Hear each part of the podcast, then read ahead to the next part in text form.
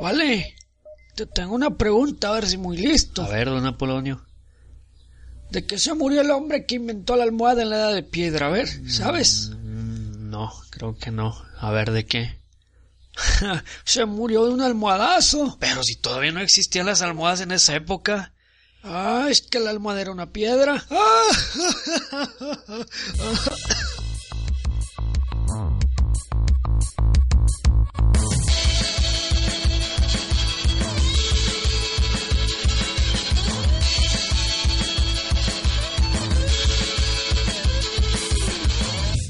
Buen día, estimado podcast escucha. Me entusiasma llegar nuevamente a ti y que sintonices esto donde quiera que te encuentres.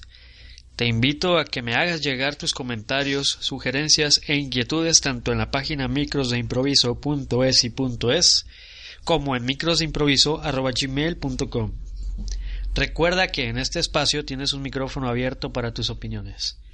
También puedes encontrar el perfil de iVox, donde se cargan los capítulos conforme van saliendo, así como en la página. Además, el usuario de Instagram. En ambos, tanto en iVox como en Instagram, puedes buscar micros de improviso. Todo junto. Hace unas semanas fui a la playa con mi familia, aprovechando que fue puente. La estampa era clásica de un domingo en la playa niños jugueteando en el agua, los mayores platicando, tomando, comiendo, otros bañándose, mientras que unos cuantos traían sus redes para pescar. Era mucha la concurrencia, les decía, era puente. Hubo un momento donde noté que muchos corrían a un mismo punto, y guiado por la curiosidad es que también fui. El centro de atención era una pequeña mantarraya que había llegado a la orilla y forcejeaba porque necesitaba respirar. La pobre estaba muy cerca del agua, pero no podía llegar hasta ahí. Además, nadie se animó, y me incluyo, tristemente, a acercarla. Se pensaba que era peligroso tocarla.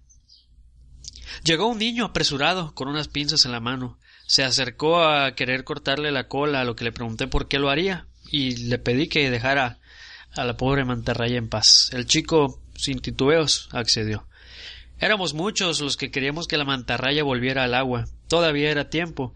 Sin embargo, llegó uno de los pescadores y a pesar de que le decíamos que dejara a la pobre mantarraya en paz, se la llevó y no supimos a dónde.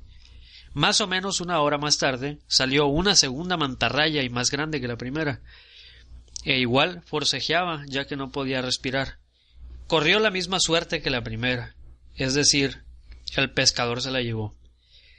Esta segunda escena la vi de lejos y no pude evitar sentir tristeza e impotencia por lo que presenciaba y no poder haber y no haber más bien hecho algo. Después investigué acerca de las mantarrayas y me di cuenta de cuánto ignoraba respecto a ellas.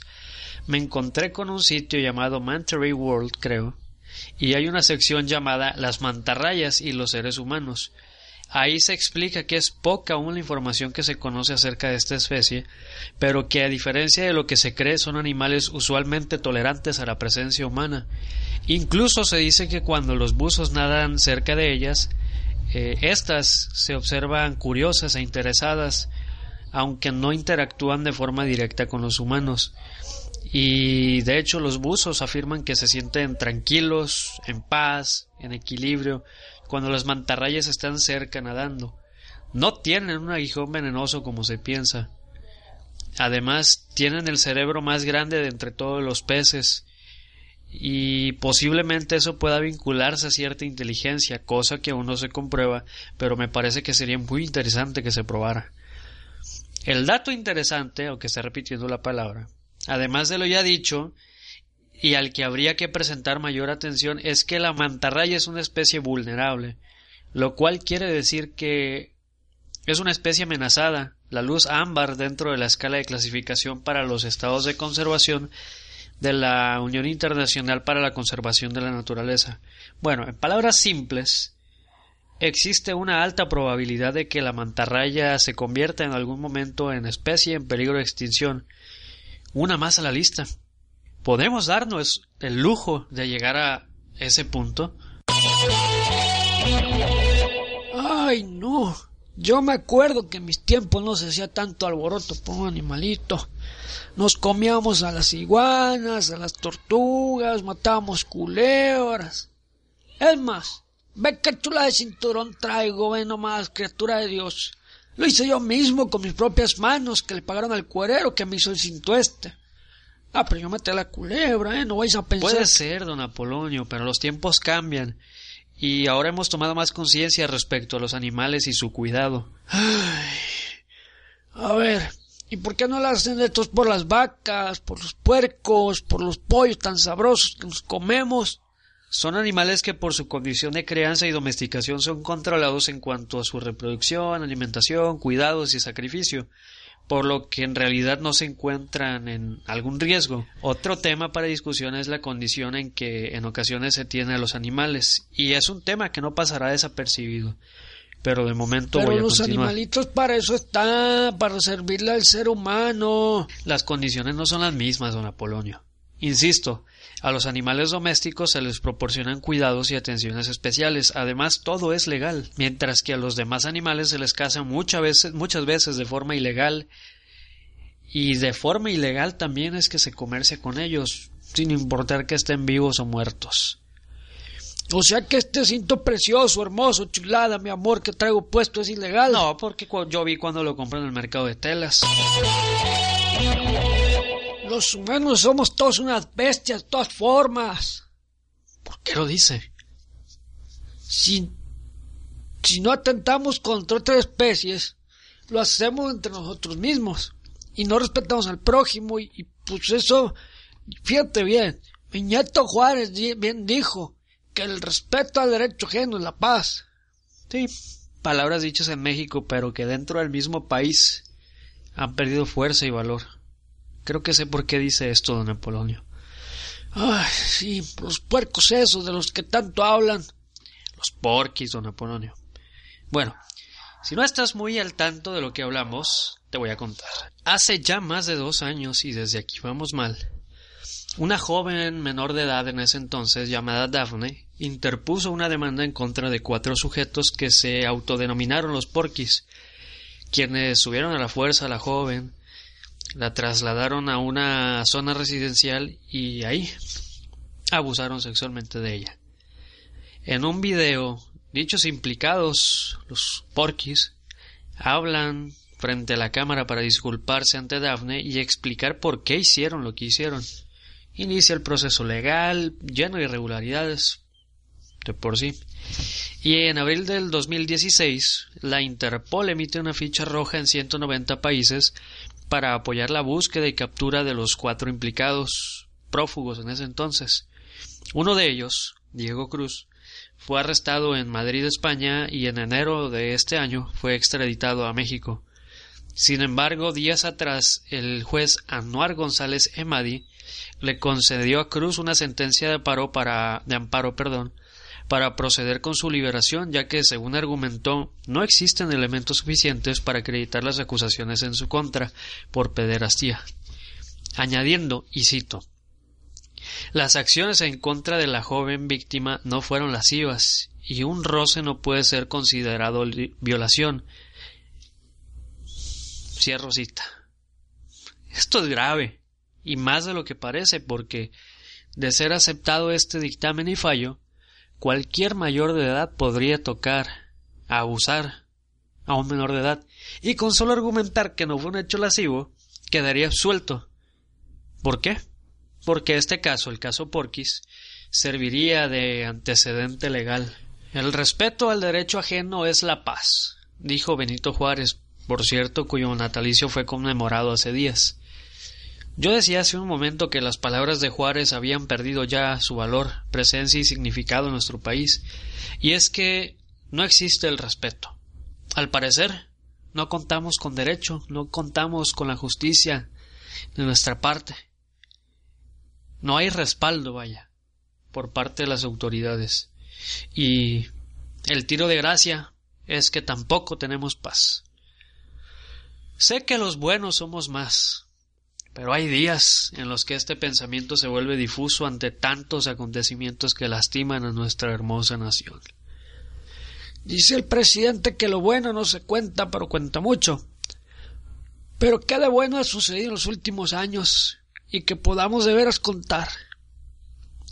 A ver, criaturas de Dios, si alguien tiene la respuesta, díganos, escríbanos, porque también la estamos buscando y nomás no la encontramos. Chiquillos, acuérdense de visitar el sitio microsdeimproviso.es y .es. Es y es con Y. Es sin H. Donde encontrarán los capítulos conforme vayan saliendo. Estamos también en iVoox y en otra cosa llamada Instagram. Instagram. Instagram. En Instagram. Y en ambos el perfil es micros de improviso, todo junto, minúsculas. Escríbeme a microsdeimproviso.gmail.com Yo también quiero conocer qué onda, qué ronda por tu mente. Y acuérdate que en este espacio tienes micrófono abierto para que nos cuentes lo que quieras y te expreses. Nos escuchamos la próxima ocasión. Ay, disculpen que no hubiera podcast el viernes pasado, pero es que me lastimé la rodilla. Me lastimé bien fuerte. Bueno, esto sale el lunes. Y el próximo si Dios quiere, salen viernes. Y si no quiere, pues no quiso. Pero ojalá y siquiera. Esta vez no se van a quedar con una canción porque pues yo voy a tener el control de hoy. ¿eh? Se van a quedar con una reflexión. Porque reflexionen, para eso son las reflexiones, para reflexionar. Ay, nos vemos. Hasta pronto.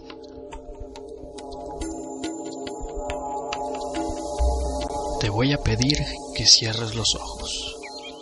Ciérralos y suéltate por un momento. Que ahora no hay nadie más que tú. Concéntrate y cierra tus ojos.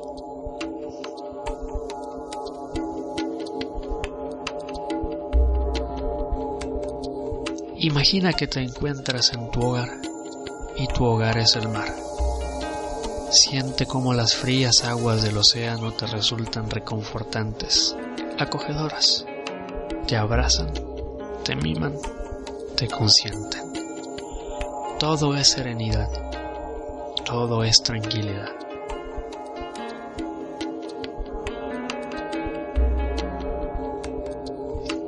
Imagina que te encuentras en un día como cualquier otro, pero que deja de ser común porque te encuentras profundamente feliz, tanto que sientes que hoy es el mejor día de tu vida y todo estará de maravilla.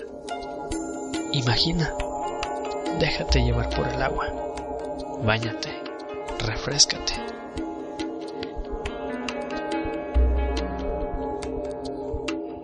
Te mueves entre algas marinas y corales. Viene un grupo de peces que de forma perfecta y sincronizada desfilan en la alfombra azul del extenso mar. Se les mira entusiasmados y tu entusiasmo crece más. Eres feliz y tu felicidad es tan profunda como el mar en el que estás. Levantas un poco tu cabeza y te llama la atención una intensa luz cuyos rayos decoran el azul de tu lugar. ¡Qué luz tan bella! piensas. Eres curioso, indefenso, pero más curioso. Así que andas hacia la luz. Contigo no aplica la frase la curiosidad mató al pez. Sigues andando. El agua se torna más cálida conforme la luz crece. Un par de peces te dicen que no vayas a la luz, pero no te importa. La quieres conocer. ¿Será tan brillante como las perlas de mi amiga la ostra? Te preguntas. Y sigues nadando.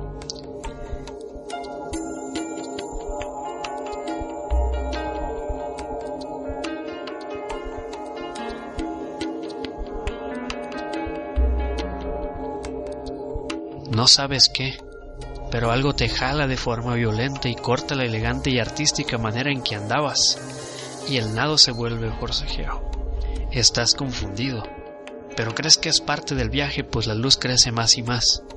Te sueltas, pero entonces algo te empuja con fuerza y por un momento te desconectas de ti mismo.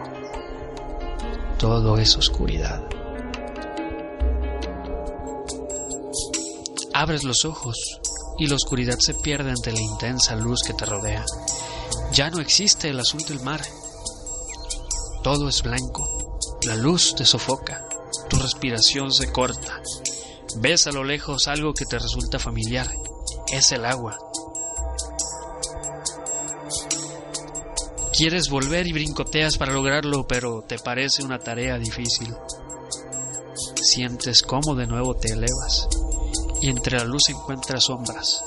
Todo es confusión, alrededor sofocante. Estos sonidos son inusuales, ninguno lo conoces, ninguno te da confort. Uno o dos reclaman libertad, pero no sabes la de quién. Te asumes un ser libre, pero no sabes si lo estás.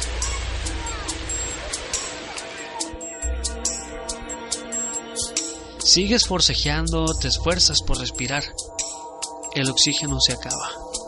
Te elevas más y más. Y entonces caes. De nuevo oscuridad.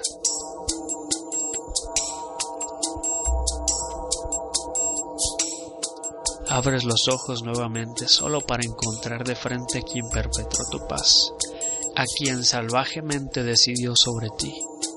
Y lo último que te preguntas es, ¿cómo asumen que yo soy el salvaje si contra nadie atenté?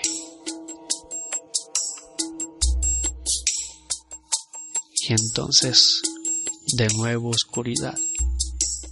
Y ahora, solo eso habrá. Oscuridad y nada más.